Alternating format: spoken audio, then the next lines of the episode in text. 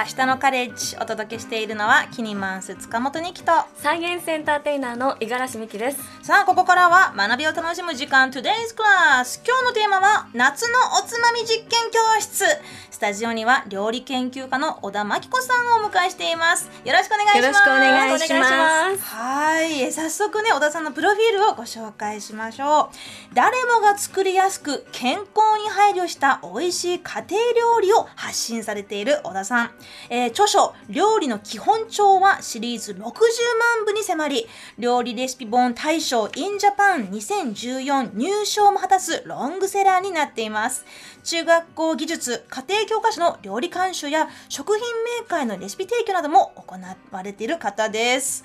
えー、少し前にあのフードライターの白鸚敦さんがこの番組に登場してくれたんだけど、はい、あの白鸚さんが私にあの DM で「ああの小田さんのお話とても楽しみにしています」という もうプロ中のプロですから何でも聞いちゃってほしいという はい可愛い感じですね。ラブコールが届いておりますが。ありがとうございます、はい、白鸚さん。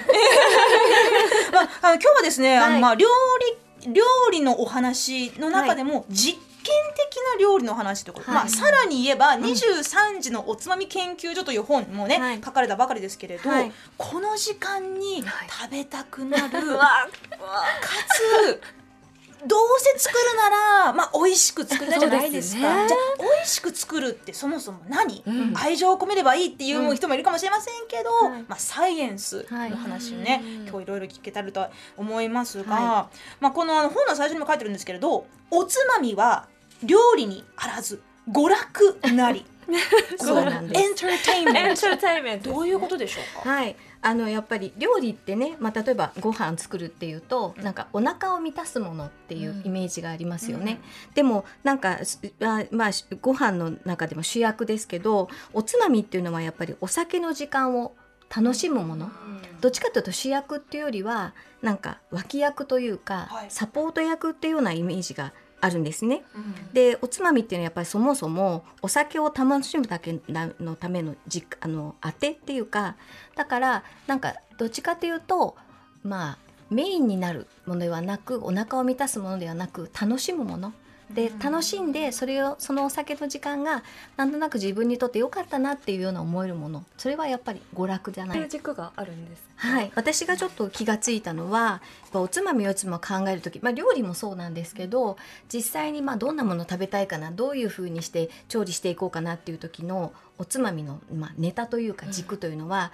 うん、まあ考えてたらこの6つだったんですけどまずは香りと食感と塩気とうまみとそれから温度と刺激ですね。これをいつもやっぱり自分でお酒を飲んでる時に考えてるな。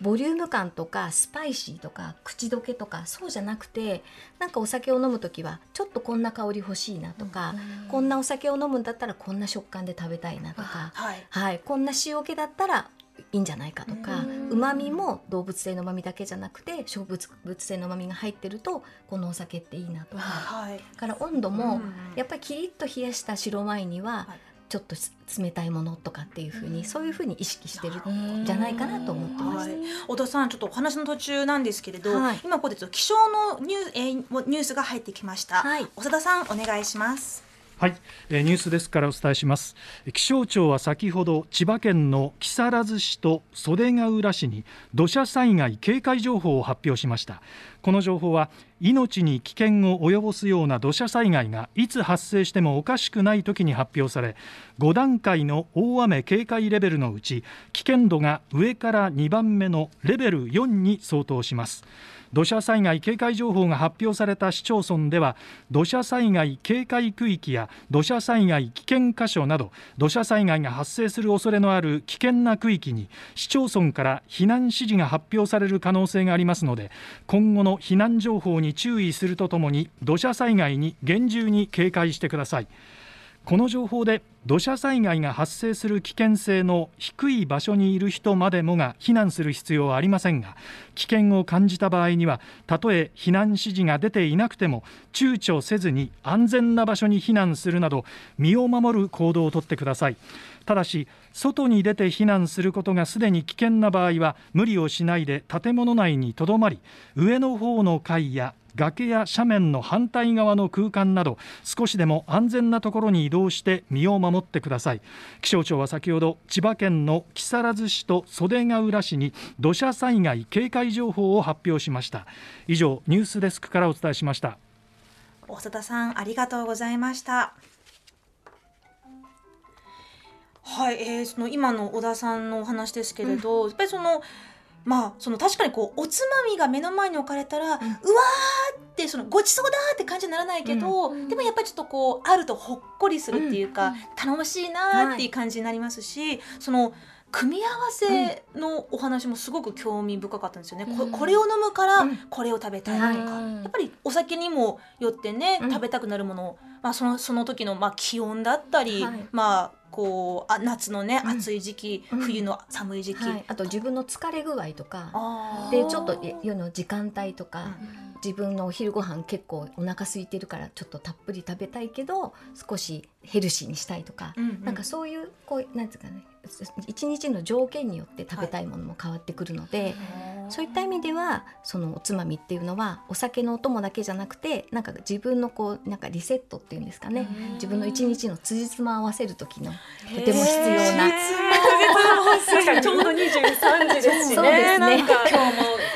今日も一生懸命働いたなとかって時にこうふーっとね一息つきたい。ちょっと考え方が変わるかもしれないですね。まあ、もちろんなんかこう好きなものをね、うん。こう一年中いつでも食べたいっていうのももちろんあるかもしれませんけど、まあ、今自分のコンディションをとか、まあ、今日のこん今日の体調とかそういうのを見ながら選選ぶと作るっていう。の、はい。はい。なんかそれも楽しそうですね。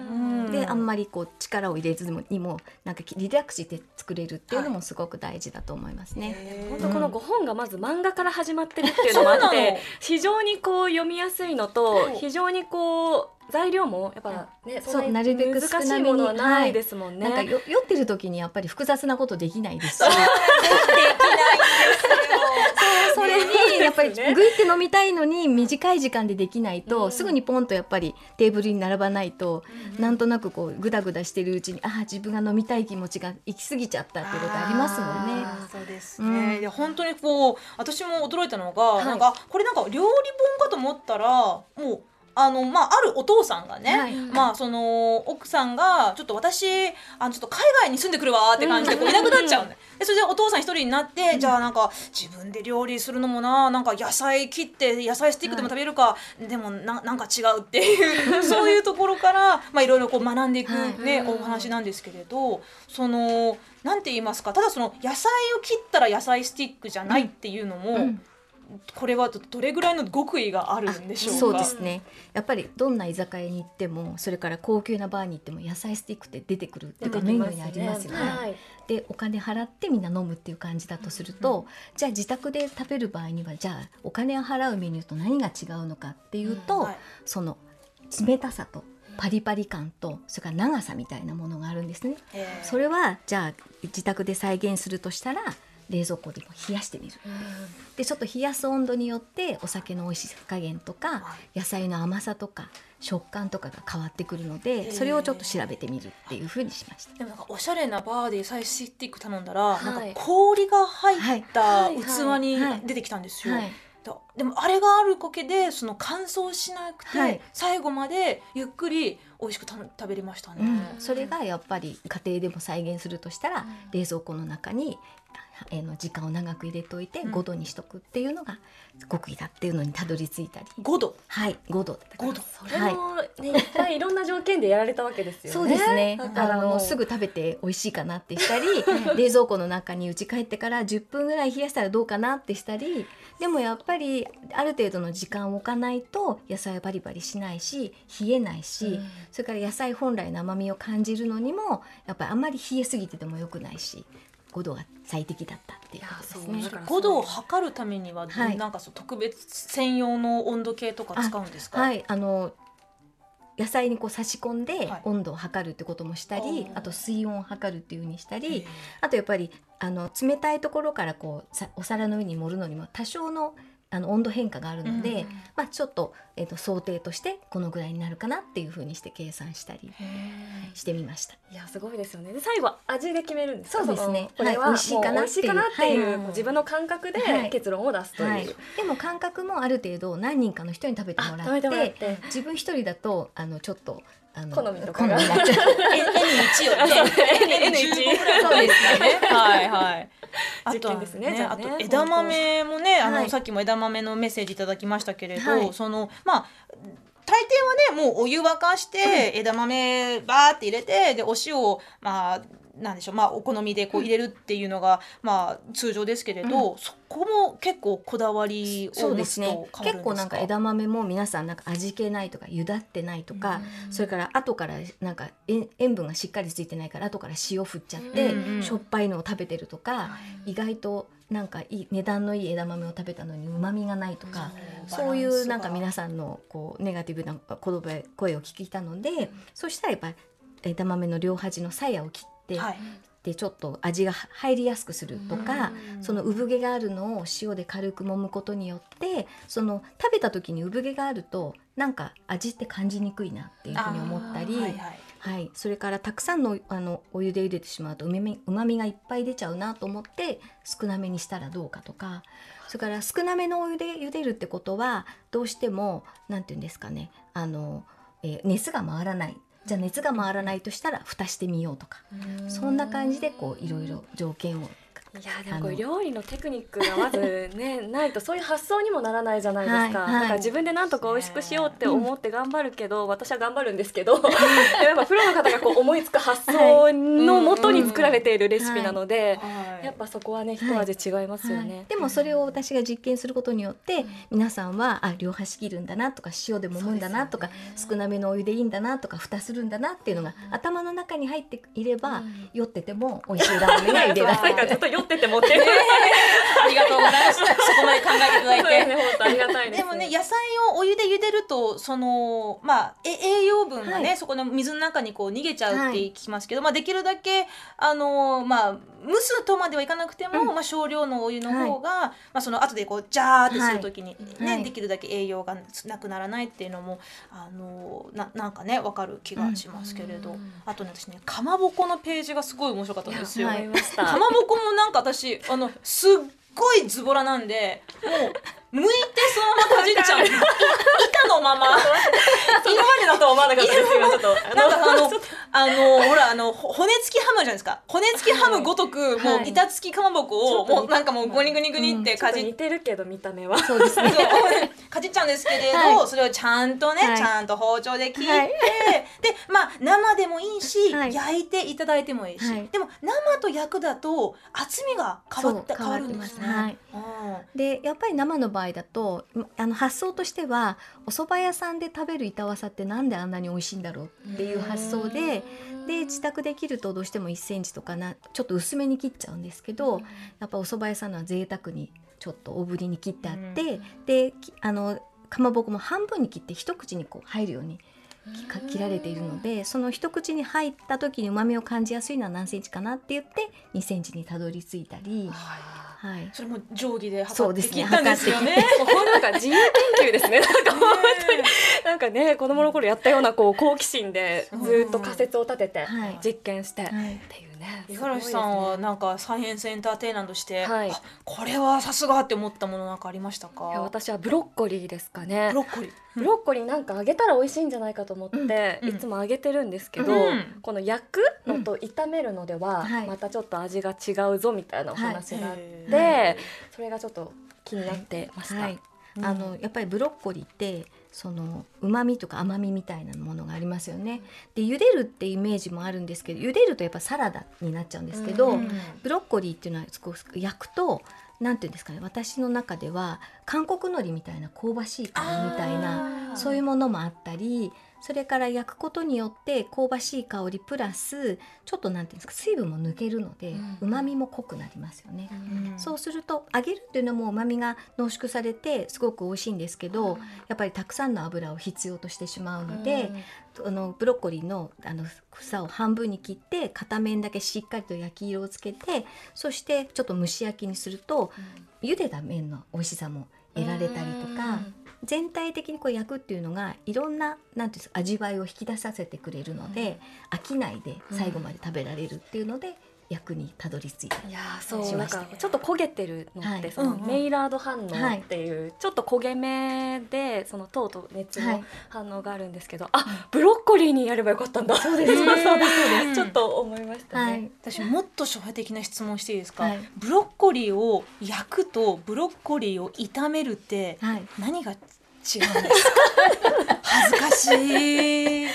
と、はい。焼くっていうのは直火に当たるので、はい。ブロッコリーの面が100度以上になるんですね。はい。で炒めるっていうのは油を介在して、うん。そして空気も結構含まれるような炒め方になるので、100度以上になってる時となってない時とある。あと炒め方によっては全体に熱が回らない時もあるんです。そうすると野菜が持っている酵素が順当にこう温度が上がりづらくなってほううまみが濃縮されづらくなったり水分が抜けづらい。だけど焼くとしっかりこう麺に当たってるので、うん。その麺にそのおっしゃったメイラード反応もしっかりしますし水分も抜けていきますし、焼けることによって香ばしい香りっていうのもつくっていうのでそこで違いが出ます。じゃあ焼く時はあまり動かさなくていい、はい。菜箸でこうま分けたりしなくてい？いと、そうですね。もうじっくりあの時間を置いて、うん。焦げたなっていうのを確認してからこうひっくり返すっていうのが大事です。焦げ目って美味しい、はい。なんででしょうね。他にもね、まあ本当にちょっと今の質問でもバレバレですけれど、はい。あまりこう料理の あのスキルがない人でも、でもスキルがなくてもはい。はい、そう。できますよ。例えばもう巻くとか、はい、えー、海苔ですね、そうあのすごくな救い 救いを感じるあのページもありまして、はい。もうねうまいものは海苔で巻いてもだ大体うまいんだなって思うんですけれど、はい。もう本当にあのアボカドとか、はい。お刺身とか、えー梅きゅうとかをね、まあそのまま食べるのもいいし、うん。お海苔でねこうささっと巻いて、手巻きで食べるのもいいし。で今の時期の海苔ってどういう感じで保管するのがベストですか？私はえっ、と基本的に冷凍庫に入れるようにしてます。冷凍庫？はい。どうしてもあの室内の温度が高くなりがちなので、うんあの海苔はやっぱり酸化しやすかったり湿度が高いと湿気やすくなるので、はい。私は冷凍庫にしまっておいてで食べる時に炙って食べるっていう。はい。そうすると香りも立ちますしそれからパリパリ感も戻ってくるので、はいそういうふうにして召し上がっていただくといいかなと思います。で。もコンロの上でこうか軽くはい。ささっと、あの海苔はですねあのツヤツヤっとしているところが表で裏のザラ香りがすごく立ちやすくなって結構すぐパリッとしますやってみよう、はいいいですね。しかもはい。レシピの中に唯一本当に何もなくてもこれがあるっていうのにわさびの実ってあるんですよ そうあのチューブのね、しかもチューブです。チューブのわさびもしくはからし、はい。はい。あれをはいちょっとお皿に出して、出して。それを酢をちょっと入れて、おはい酢をかちょっと入れて、海苔は好きなだけ、まあ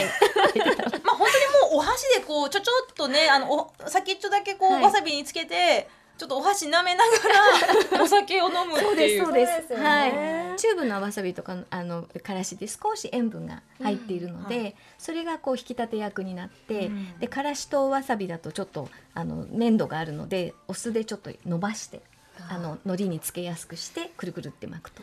で海苔はすごく旨味が豊富ですので、はい。もうそれだけで旨味になって当てになるという。でわさびとからしがアクセントの刺激ですね。先ほどもね、い。そのこう主役ではなくて脇役っておっしゃってましたけれど、でもなんていうかそのそこまでしてっていうかなんていうのかなこう本当に簡単な準備なんだけれど、うん。その味わいがその食感があるかないかで、まあ、晩酌の時間がそれだけ変わるっていうのはそうですね。ねはい。なぜ人はそもそも夜にそういう 味覚とかい食感を求めるんでしょうかそうですね。やっぱり一日の疲れをほぐしたいとか、ちょっと自分の中でなんかなんていうんですかねリラックスしたいとか、そういう時にその優しい時間だけではなくってちょっと刺激があって休んだり、ちょっとこう体温が上がって休んだりっていう方が多分人間の中ではすごく心地よい時間になるんじゃないですかね。確かになんか室町時代に確立したその本膳料理にも酒の魚が一応入ってるっていうのとかあったりとか、うんあと明治時代からそのビアガーデンうん。がこう開かれてたり、まあ、ビアガーデンってことは要はお酒を飲むっていうなんかなんかそういうお話もまああったりすると思うんですけど、だからなんかね日本の、まあ、一応食文化としてこれからもまだまだ発展、していくんですかね。はい、いろんなお酒美味しいお酒があるのでお酒の種類が変われば同じあてでも味わいも方も違いますし、逆に言うとなんかなんていうんですかね味わい方も人によって時間によって体調によって全然違うので、同じ組み合わせもいろんな感じ方ができるなと思います。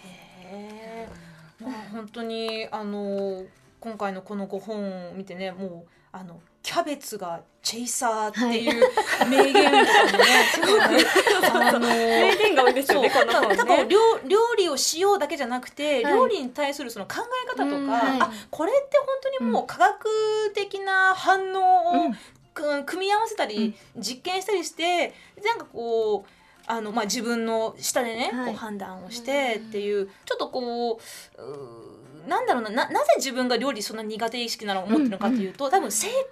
を当てなきゃいけないっていう、うん。なんか変な、はい。変な縛りが自分の中にあるんですよね。うん。はい。なんかちゃんと作んないとうんなんか人に出すの恥ずかしい、だからもう